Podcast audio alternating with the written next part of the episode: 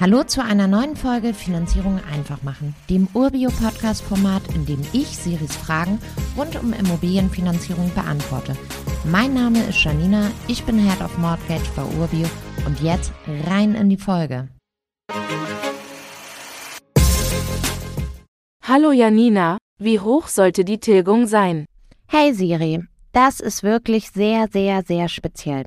Zu Anfang, eines ist ganz wichtig, unterscheide erstmal zwischen deinem Eigenheim und einer Kapitalanlage. Bei dem Eigenheim sage ich tatsächlich, schau, dass die monatliche Rate aus Zins und Tilgung bequem zu deinem Einkommen passt.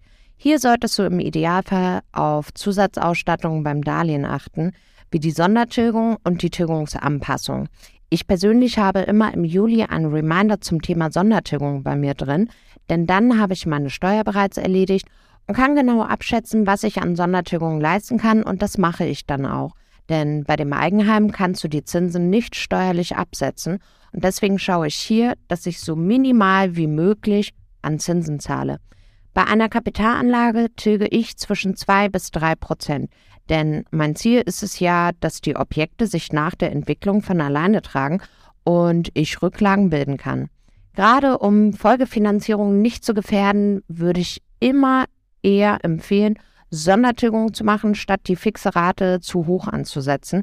Denn bei der Haushaltsrechnung werden immer die tatsächlichen Raten hinzugezogen und Sondertilgungen nicht berücksichtigt. Außerdem setzt du deine Zinsbelastung bei einer Kapitalanlage sowieso über die Werbungskosten ab.